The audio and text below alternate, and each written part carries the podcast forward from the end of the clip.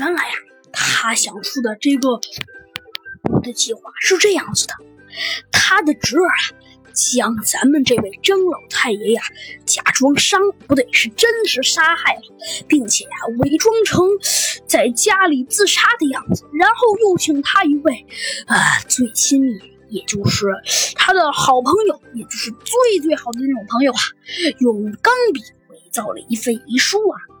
咱们的张老太爷的邻居啊，都知道，咱们这位张老太爷是一个在生活上啊极其节俭的人，每日的开销啊都会记下来。他的侄儿啊觉得这事儿是个大麻烦，于是啊，他为了防止事情败露，便又请他的朋友在很短的时间内啊，把张老太爷的日记，呃，也就是日记账重抄了一遍，这样。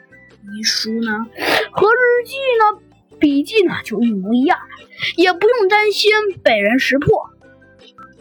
但是当然，警方肯定是会追查的呀。于是警方就到来了。